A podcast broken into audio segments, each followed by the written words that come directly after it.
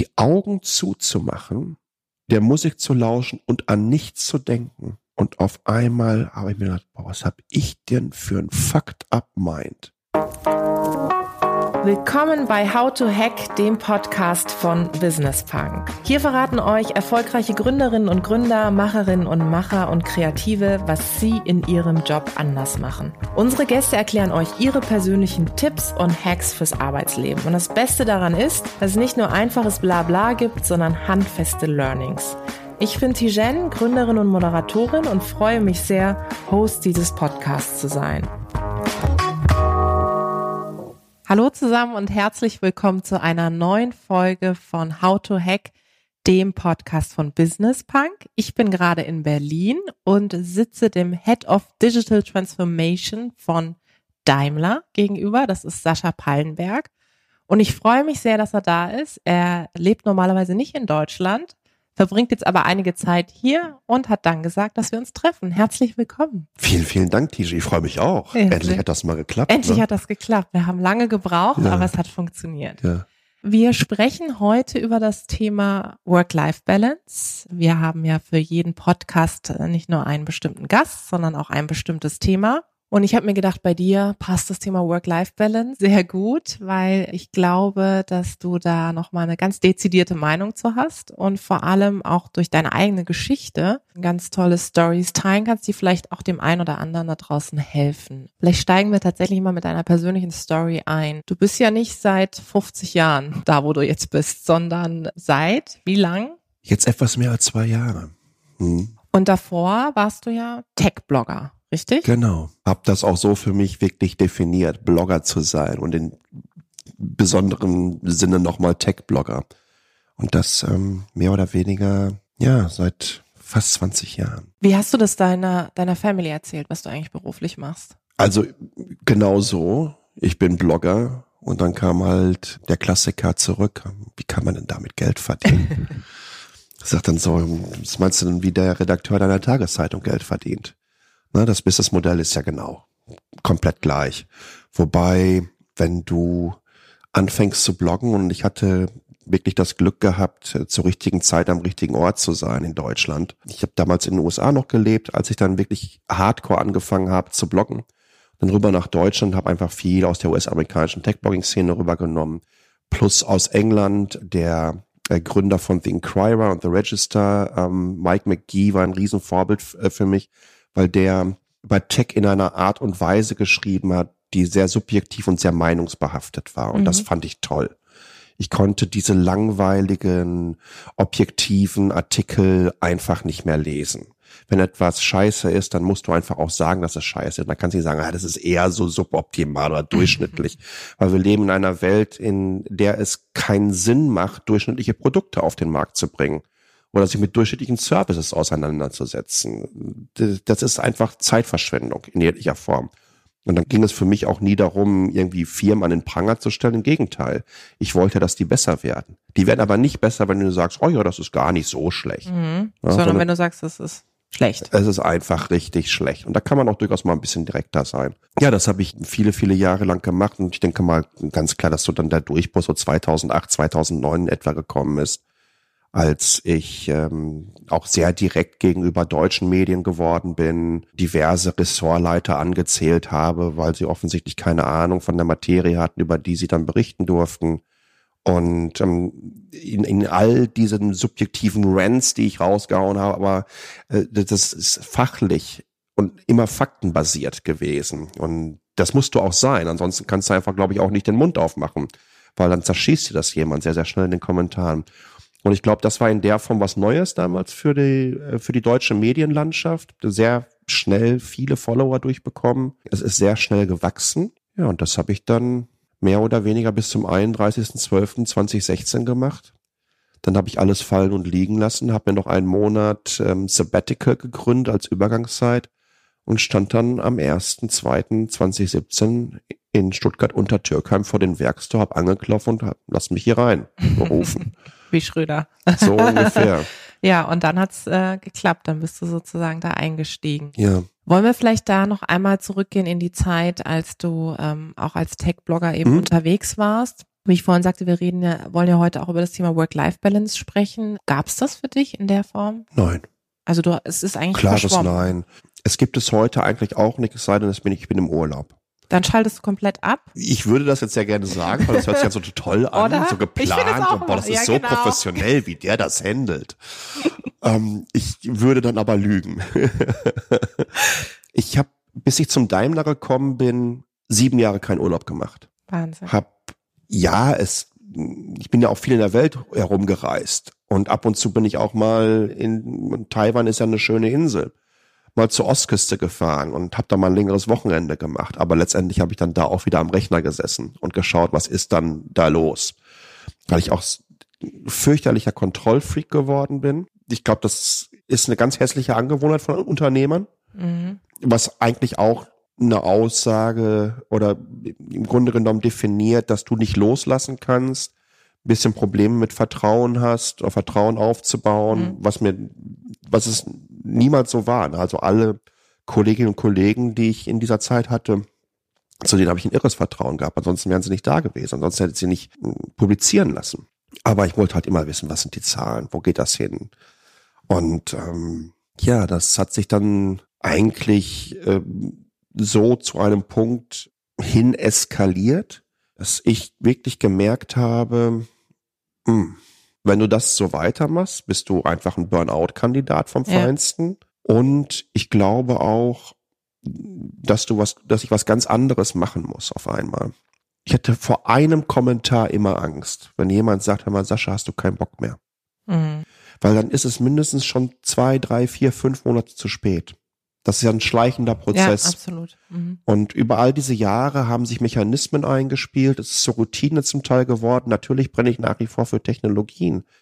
Aber jedes Jahr ist an dir vorbeigeflogen. Das fing im Januar an mit der Consumer Electronics Show in Las Vegas. Bin jedes Jahr 350.000 Meilen geflogen. Ja, das war je wie ab in the air mit George Clooney. Na, so eine so eine Geschichte. Ähm, ich habe mal gesagt, ich, ich, ich bin geflogen wie ACDC und bezahlt worden wie Gunther Gabriel. ja. Die Vorstellung. Das lag aber ja. daran, weil ich auch alles immer wieder reinvestiert mhm. habe. Weil es auch, auch wichtig ist. Klar, ist auch Unternehmertum. Ja. Und ich, du hast ja die Idee des Wachstums vor dir. Aber es ist dann irgendwie mal so ein Punkt eingetreten in 2016, wo ich mir dachte, ey, es ist hier, das bitte ich nicht falsch zu verstehen, aber es gab für mich da nichts mehr zu gewinnen in dieser Szene. Hast du das körperlich auch gemerkt oder war das eher ja, eine mentale? Ich bin fetter geworden, mhm. natürlich. Ne, du, du, du futterst lustig in dich rein. Du wertschätzt gewisse ja. Sachen nicht mehr. Und Essen gehört für mich äh, eigentlich zu einer persönlichen Wertschätzung dazu. Dass du auch dich mal fokussieren kannst und in Ruhe essen kannst. Und nicht irgendwie zwischen Tagesschau und Wetterkarte, die irgendwie so einen Fastfood-Snack reinschiebst. Das war so ein Punkt. Auch das kontinuierlich unterwegs sein. Das, merk, das merkst du mit der Zeit einfach.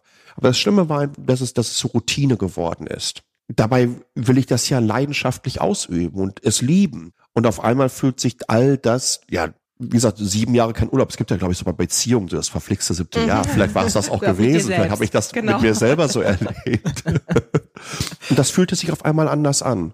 Und ich habe wirklich Angst davor gehabt, dass ich das nicht mehr so machen konnte wie zuvor. Und dann habe ich das Glück gehabt, wirklich. Das Angebot kam. Dass im, im Sommer 2016 ich einen Anruf bekommen habe aus, aus Stuttgart diese, diese Zeitspanne von du merkst, du bist eben in diesem Rad drin mhm. und es entwickelt sich nichts mehr weiter, auch du nicht, bis hin zu dieses Angebot kommt oder dieser Entschluss reift auch in dir zu sagen, naja, ich mache jetzt was anderes. Wie lang war diese Zeitspanne ungefähr? Etwa so ein halbes, dreiviertel Jahr. Das ist ja auch ein, eine sehr dynamische Industrie. Da passiert eine ganze Menge. Und um die herum poppen neue Player auf. Mir war es wichtig, Mobile Geeks einfach in, in einen sicheren Hafen reinzusteuern, ähm, auch thematisch anders aufzustellen als andere, also einen gewissen Prozess abzuschließen. Ich will jetzt nicht dieses, dieses blöde Mantra des bestellten Hauses ausgraben, weil ich es eigentlich nicht mehr hören kann. Aber das war mir sehr, sehr wichtig. Ich wollte da ein Fundament legen, weil letztendlich war ich ja auch verantwortlich für Mitarbeiterinnen und Mitarbeiter. Ja? Und dann da hingen Existenzen dann einfach dran. Und ähm, das ist ja auch nochmal der weitere Punkt wo Work-Life-Balance dann nicht so einfach ist. Wenn du die Verantwortung für andere genau. hast. Mhm. Ich habe mehr Probleme immer gehabt, Verantwortung für mich selbst zu übernehmen, denn für andere. Und das ist weitaus einfacher gewesen. Es hat mir wirklich geholfen, in so einen Workaholic-Modus zu schalten. Was mir gut getan hat, weil ich in meinen Augen einfach viel nachholen müssen und wollte auch und gebrannt habe für all das. Aber dann habe ich dann noch relativ, also es waren sechs, sieben, acht Monate, wo ich dann gemerkt habe, es fühlt sich anders an. Auf einmal, ich, ich glaube, dass ich auch nicht mehr das geben kann, was ich in all den Jahren zuvor getan habe und vielleicht muss ich was anderes machen. Und dann hast du einen Monat erstmal bis raus sozusagen, ja, oder? Mir, mir war das wichtig. Ich bin, ich habe im ersten, im zweiten, wie schon gerade gesagt, 2017 beim Daimler angefangen. Aber ich wollte wirklich einen, einen vernünftigen Cut machen. Wenn du von einem unabhängigen Medium kommst und gehst in die Unternehmenskommunikation eines großen Konzerns, dann kann das für einige Verschwörungstheoretiker durchaus ein Geschmäckle haben. und mir war das extrem wichtig, weil ich über all die Jahre mich sehr lautstark dafür eingesetzt habe, dass Medien unabhängig sind und frei sind und dass es zwischen Editorials oder, oder redaktionellem Inhalt und ähm, Advertorials eine ganz, ganz große, starke Grenze gibt. Und ja, dann habe ich dann mal einen Monat was sich ganz komisch angefühlt hat. Das wollte ich gerade fragen, wie war denn diese das Zeit? In, war das war ja so eine In-Between-Geschichte dann, oder? Twilight Zone. was hast du gemacht in der Zeit? Ich weiß es nicht mehr. Also muss das irgendwie ich kann mich nicht dran erinnern, in den letzten zehn Jahren einen Monat gehabt zu haben, wo ich sagen würde, ich weiß gar nicht mehr, was ich da gemacht habe. Das war so ein Monat.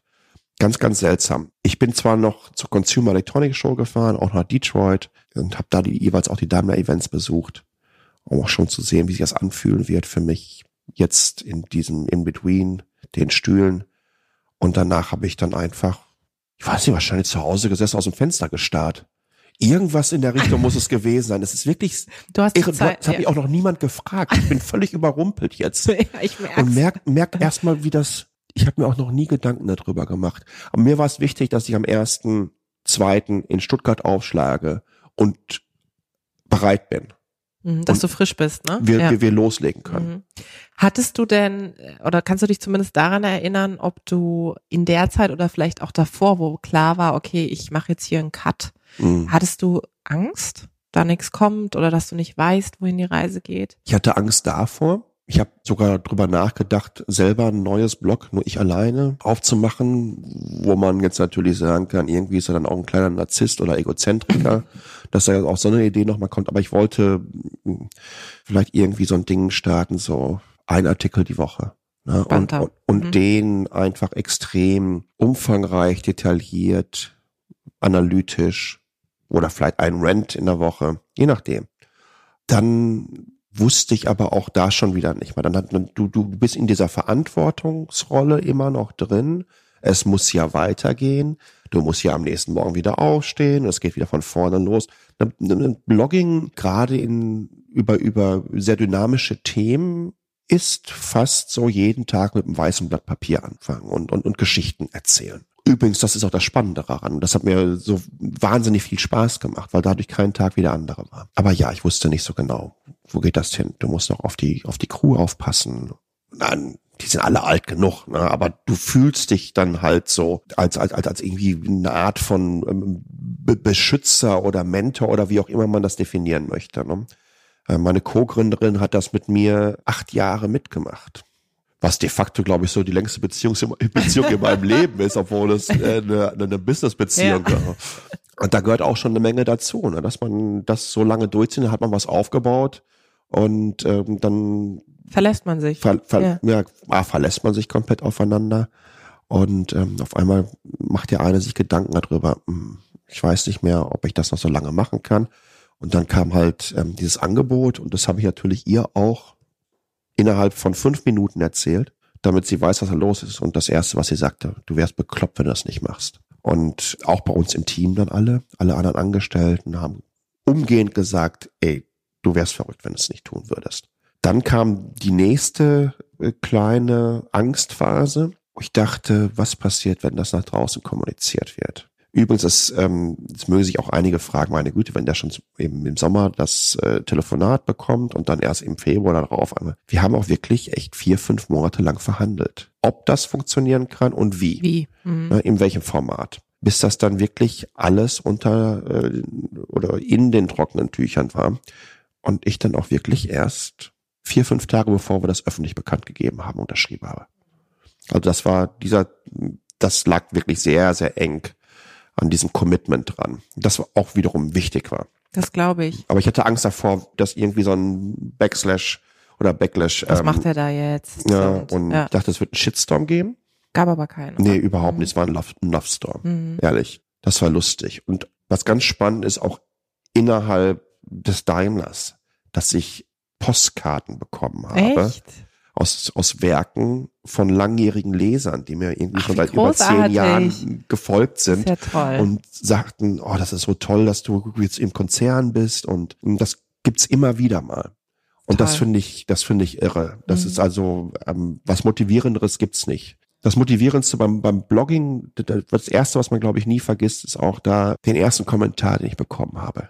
Kai von Dreger wenn du das jetzt hier hörst. Ne? Ich kann mich Grüße. noch an deinen ersten, den ersten Kommentar beim ersten Tech-Blog erinnern. Ne? Dieser Moment, ach, das lesen ja nicht nur Menschen, sondern das äh, interessiert sie ja, auch noch und die sie lassen interagieren. auch noch Feedback. Ja. Super ja, Moment. Ja. Dann bist du eingestiegen mhm. und hat sich mit dem Zeitpunkt deines Einstieges deine Work-Life-Balance verändert? Ja, nein, du hattest zu Beginn gesagt, im Grunde eigentlich nicht so wirklich. Aber gibt es vielleicht doch Dinge, wo du sagst, naja, Achtest du jetzt eigentlich mehr auf dich tatsächlich auch? Ja, ich habe 2017 mal für acht Monate den Ischias Nerv entzündet gehabt. Das war so schlimm, dass ich jeden Tag Valium geschluckt habe und auf die IAA äh, schon über den Flughafen im Rollstuhl ankam. Oh mein Gott. Mhm.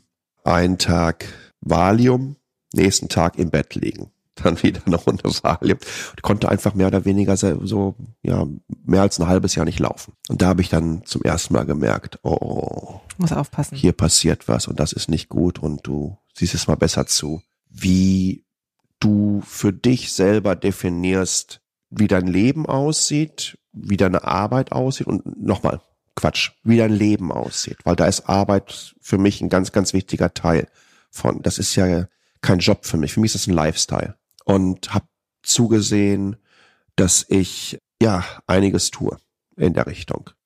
Also ich bin zum Beispiel jetzt, äh, ich bin hier im Hotel an der Friedrichstraße mhm. und bin hier hingelaufen. Was sind das so sechseinhalb Kilometer ja. oder so? Ja, ja, ja. ja. Und das tut mir einfach gut. Also dass du dir bewusst diese Zeiten auch für dich Richtig, nimmst. richtig. Mhm. Und auf einmal, ich, ich man sieht auch Städte auf einmal, ja. Ich wohne seit neun Jahren in der gleichen Wohnung in Taipei und lerne auf einmal meine Hunde kennen. Ja, ja, aber das ist ganz wichtig. Ist es auch so ein, ähm, also wir machen ja auch hier im Podcast oder versuchen natürlich auch Tipps zu geben. Ja. Jetzt weiß ich, ist manchmal, ja. ich tue mich auch manchmal sehr schwer damit, anderen Leuten jetzt irgendwie zu sagen, so und so, aber mhm. vielleicht hören jetzt Leute zu, die sagen, hm, ich bin gerade in so einer Phase, ja. wo ich wirklich strauchel und merke, okay, hilft es, sich einmal zu überlegen, was sind eigentlich so Momente, in denen ich wirklich abschalten ja. kann? Du musst dich selber wertschätzen lernen. Ich finde übrigens wertschätzen ist sowieso das aller, allerschönste Wort der Welt. Na, nach schön. so knapp nach ich liebe dich, ja, ja, ja, kommt für mich direkt wertschätzen, weil es auch eine Art von Liebe entgegenbringen ist. Anzuerkennen, dass ähm, es ganz tolle Menschen gibt, dass denen auch sagen, aber das auch für dich selber äh, zu beanspruchen. Du wertschätzt dich nun mal nicht, wenn du den ganzen Tag ein Fastfood-Burger reinschraubst, dich nie bewegst, ja, und viereinhalb Stunden schläfst. Ja. Das ist halt ein, ein riesengroßes Problem. Und das habe ich für mich, glaube ich, mittlerweile so hinbekommen, dass ich einmal alle vier Monate etwa, sagen wir mal eine Woche anderthalb brauche, wo ich komplett abschalten muss. Das heißt, am Strand liegen, Yoga machen und viel rumlaufen mhm. und ins Spas gehen. Lesen auch oder gar nicht? Lesen durchaus. 70 Prozent meines Tages besteht aus Lesen. Ah, ja. Ne? Natürlich jetzt nicht äh, die großen Belletristik-Schwaden äh, dieses Planeten, aber ähm, ich lese halt ganz, ganz viel, damit ich kommunizieren kann. Ja. Auch das versuche ich hinzubekommen. Aber ich habe zum Beispiel gemerkt, wie gut es mir tut, wenn ich ein sehr meditatives Yoga mache, wie gut es mir tut, abends über den Google Assistant so eine Calm Down äh, mhm. Musik einzuspielen.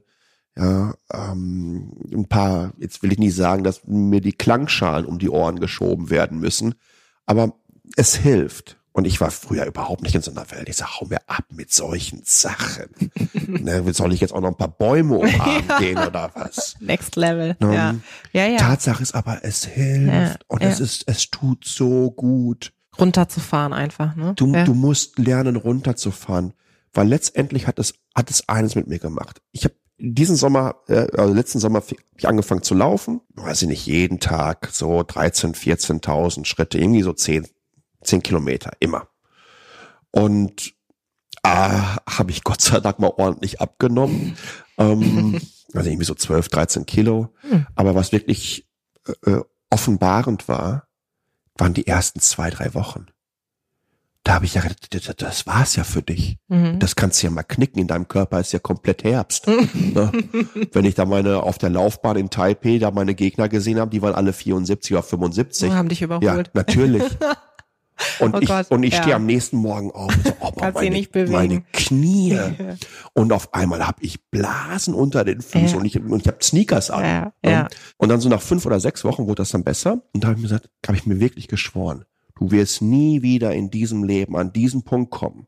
Oder? In diesen ersten zwei ja. Wochen oder was du mit deinem Rücken gehabt hast und auch was mit deinem Kopf passiert ist. Dann habe ich halt so Sachen gemacht, dass ich morgens um fünf Uhr aufgestanden bin und losgelatscht. Hörst du beim Laufen was oder gar nicht? Ich, ich, ich höre extrem gerne Podcasts. Mhm. Insbesondere, also wenn ich jetzt, wenn ich jetzt nicht joggen gehe, mhm. sondern wenn ich einfach so, wie jetzt gerade, ja. ich laufe jetzt sechs Kilometer durch die Stadt, auch das tut dir gut. Wenn ja. du ordentlich schnell marschierst, ist das richtig gut. Und dann höre ich gerne Podcasts, weil dann hast du Zeit dazu. Du kannst dir Stadt angucken, kannst ein tolles, spannendes, informatives Podcast hören oder du hörst Musik, je nachdem. Ja, das mache ich, mache ich sehr, sehr gerne. Wie stehst du zu diesem ganzen Thema Digital Detox? Also ich frage das deswegen, weil ich war gerade gestern Abend wieder auf einer Veranstaltung, da wurde das auch erwähnt, ganze Thema Informationsflut und wie ich jetzt damit umgehen würde. Hatte auch mal einen Artikel dazu geschrieben, wo ich geschrieben habe, dass das immer suggeriert, dass das Digitale irgendwie Gift ist. Mhm. Aber ich muss zugeben, ich merke schon bei mir selber auch, äh, also wenn das Handy nicht mhm. in der Nähe ist, es ist wirklich mhm. manchmal wie so eine Sucht. Mhm. Ah, wie stehst du zu dem Thema und wie schaffst du das auch mal zu sagen, komm, ich lasse es jetzt liegen? Ich glaube, Digital Detoxing ist extrem wichtig. Wenn man sieht, du hast gerade ein Suchtverhalten beschrieben, das haben wir ganz sicher beide. Dieses fürchterliche, man könnte ja was verpassen, Dingen.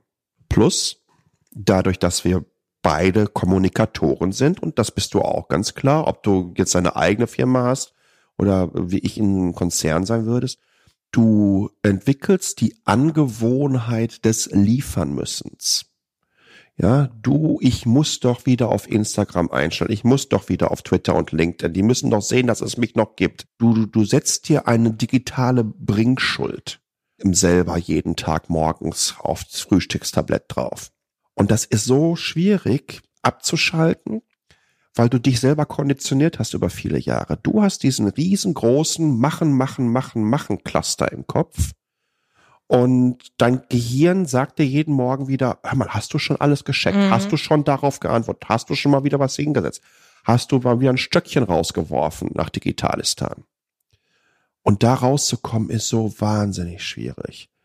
Weil mit der Zeit, es, es macht ja A Spaß, wenn du Lust am Kommunizieren hast, aber du merkst ganz einfach nicht, dass dir das auch eine ganze Menge Energie kostet. Und wenn du dir nicht diese Zeitpunkte nimmst, wo du ganz klar sagst, jetzt bis hier nicht weiter und jetzt mache ich mal, und wenn es nur ein Wochenende ist, was, ne, was so schwierig sich anhört jetzt schon. Sagen, ja, ja, du gedacht, guckst mich auch dachte, schon an. Ich dachte so, okay, jetzt kommt, und wenn das mal eine Stunde ist oder so, so jetzt Wochenende.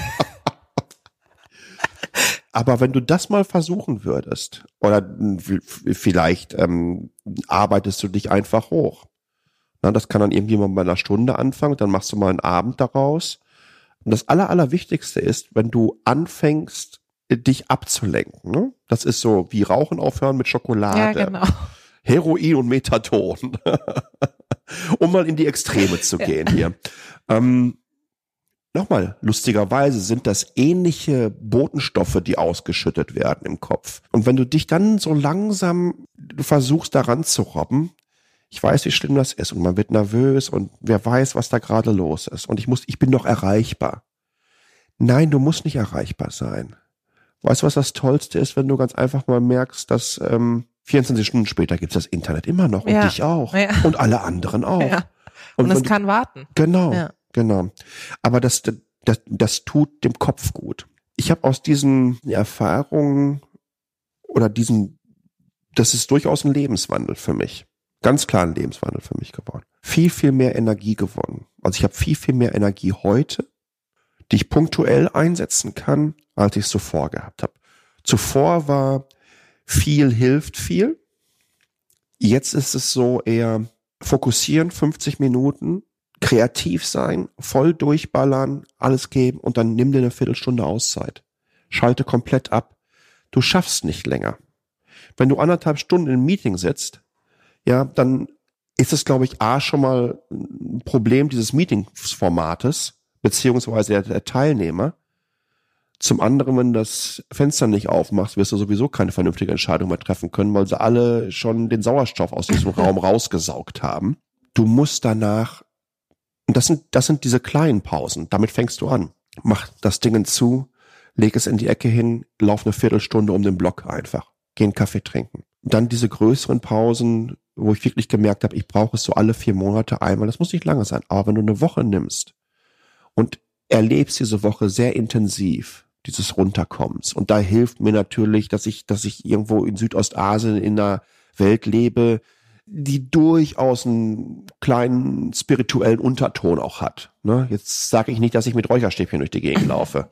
Ich bin auch gar nicht so der Mensch dafür. Mhm. Aber das hilft mir. Es hilft mir, wenn ich zu so einem Yoga-Ding hingehe, und ähm, die spielen so eine meditative Musik und da vorne läuft so ein Yogi rum und der erzählt dir dann noch einen dabei, was du jetzt da machen musst und woran du denken sollst und ähm, das tut so unheimlich gut. Als ich das zum ersten Mal gemacht habe, vor zwei Jahren.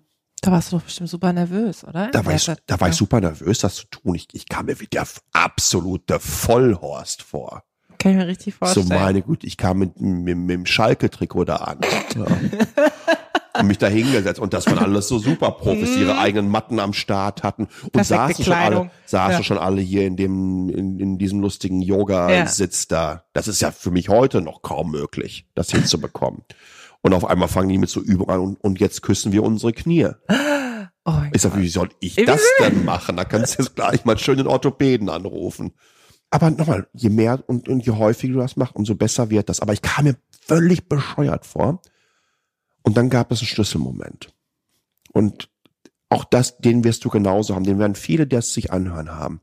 Die Augen zuzumachen, der Musik zu lauschen und an nichts zu denken. Und auf einmal habe ich mir gedacht, boah, was hab ich denn für ein Fucked up Mind? Ich kann nicht an nichts denken. Ich kann den Kopf nicht leer machen. Das geht nur bzzzt in einer Tour auf 75 verschiedenen parallelen mhm. Datenautobahnen, die mhm. zwischen den Ohren hin und her schießen. Und da habe ich mir gedacht, du hast ein Problem. Du hast echt ein Problem. Das kann man aber lernen. Und je besser das wird, und das war nach, der erst, nach den ersten anderthalb Stunden schon so. Ne? Da habe ich dann da gesessen, die Kinnlade Richtung Erdmittelpunkt gezogen und dachte, was ist denn hier gerade passiert? Das ist ja völlig irre, wie ich mich jetzt gerade fühle. Das ja. ist ganz, ja, ich will nicht sagen befreiendes Gefühl, aber erleichtert in einer gewissen Art und Weise. Und das ist immer besser geworden. Wenn man sich fragt, ob Digital Detoxing wichtig ist, macht mal genau diesen Test. Macht euch eine schöne meditative Musik an oder Meeresrauschen oder wie auch immer im Hintergrund. Es gibt tolle Apps dafür und setzt euch auf die Couch oder legt euch hin, macht die Augen zu und versucht einfach mal an nichts zu denken. Und wenn das nicht funktioniert, habt ihr ein Problem. Und dann müsst ihr was tun. Weil das kostet Energie. Ich weiß. Denken ja. kostet viel Energie. Ja, absolut. Genau, das, das. Und du bist nicht fokussiert. Du bist nicht fokussiert und ich finde, äh, manchmal geht es mir auch so und vielleicht geht es anderen auch so, dass ich oft denke, was habe ich denn eigentlich den ganzen Tag so gemacht? Ich habe doch gar nicht so viel gemacht. Ich bin nicht rumgereist. Ich hatte irgendwie Ja. keine, keine Events, was auch immer. Fühlt sich schlapp. Ja, ich fühle mich schlapp und dann und dann merke ich, dass ich aber viel gedacht habe. Ja. Ja, einfach ganz viel mit mir rumschleppe, so Ja. gedankenschwanger durch die Gegend laufe. Und daher versuche ich das tatsächlich jetzt auch sukzessive. Einfach auch mal dieses Nichtstun, vor allem aber Nichtsdenken. Das Mhm. ist das Entscheidende. Nichtstun an sich hilft ja nichts. Ja? Nee, Wenn nee. du dann immer noch weiter Genau. mit deinem Hirn weitermachst. Du musst an nichts denken. Du musst an nichts denken. Zu guter Letzt, weil wir sind schon äh, fast am Ende, ich könnte natürlich hier noch ewig lang mit dir sitzen und nicht aufs Handy schauen. Wann ist das nächste Mal der Fall, dass du dir länger, ist das schon geplant, Mhm. dass du 16. April. eine Woche, Zwölf Tage. zwölf Tage Mhm. und da auch wieder am Strand und Fliege ich nach Bali wieder. Ich habe das den Vorteil, dass es von Taipei aus einen Direktflug gibt Ja. für viereinhalb Stunden. Ja. Ich da also sehr, Ja. sehr man, man könnte sagen, das Malle von Taiwan so ungefähr. Lustigerweise fühlt es sich leider oft so an, Echt? wenn du in deiner Hauptsaison bist, eine Katastrophe. Hm. Dann ist es echt too much. Und dann, aber in der Nebensaison ist es wunderschön und du kommst aus dem, aus dem Flughafen raus und die Luft riecht und schmeckt anders, fühlt sich anders an und du hast sofort diesen lustigen Klinklong äh. Sound im Kopf irgendwie. Es ist ganz seltsam. Es hat was, hat durchaus was Magisches an sich. Ich mag, ich mag das sehr gerne. Auch äh, es gibt auch äh, auf Taiwan ähm, solche solche Ecken. Hm. Ja, und auch auf den Philippinen durchaus. Aber Bali ist nochmal so ein bisschen aus einem anderen Level unterwegs. Und ähm, ja, dann werde ich mir dann da zwölf äh, Tage ähm, in so einem Resort geben, werde jeden dritten oder vierten Tag einmal ins Spa gehen, werde jeden Monat, äh, jeden Morgen die Yoga-Geschichte inklusive ich begrüße den neuen Tag am Mhm. Strand und äh, so was diese ganzen bekloppten Dinger. ja, aber Ich hätte mich, ich hätte mit dem Finger auf mich gezeigt und mich ausgelacht vor zwei Jahren oder vor drei Jahren, wenn ich das gemacht hätte oder wenn ich davon halt gehört hätte. Ich sag mal, du bist du fertig? Jetzt lass das noch mit der Raucherei sein Ja. oder so. Ne? Oder rauch was anderes. auch was anderes, genau. Ja. Nein, ich find's grandios. Ich komme danach wieder, fühle mich so gut, klatsch in die Hände und sag, ich hab, was machen wir als nächstes? Ich hab Bock auf Voller alles. Energie. Ich Ja. hab richtig Lust, jetzt wieder zu machen. Mhm. Und wenn du das zum ersten Mal erlebt hast, dann weißt du, wie gut dir das tut. Und nochmal, du bist danach motivierter, inspirierter. Nochmal, das ist nicht von einem Ort abzumachen, ne? sondern es geht Mhm. darum, in was für ein Mindset Ja. du dich reinpacken kannst, äh, des Abschaltens. Du hast halt einfach mehr Drive und du bekommst mehr auf die Reihe dann danach, weil du einfach fokussierter bist. Wa- Wahrscheinlich kommen dir zwischendurch auch noch ein paar Ideen, ein paar coole, die du dann umsetzen möchtest, die du in deinem Busy Mind überhaupt nicht hinbekommen hättest, weil da, weil da kein Platz für Ja, gewesen ja, wäre. ja. Und du hast dann aber vor allem die Energie, es tatsächlich umzusetzen. Und du hast die Ja. Energie. Du schläfst anders. Ich habe bei, mich trecke alles bei mir immer so ein, so, so ein Trecker äh, um mein Handgelenk, wo ich dann sehen kann, okay, auf einmal bin ich dann da und schlafe siebeneinhalb Stunden im Schnitt, wo ich ansonsten eher so bei sechs bis sechseinhalb Stunden schlafe. Und das ist nur eine Stunde mehr. Aus. diese eine Stunde mehr macht schon so wahnsinnig viel aus, weil sich auch die Tiefschlafphasen Mhm. dann verändern. Das kannst du, das kannst du dir wirklich alles anschauen.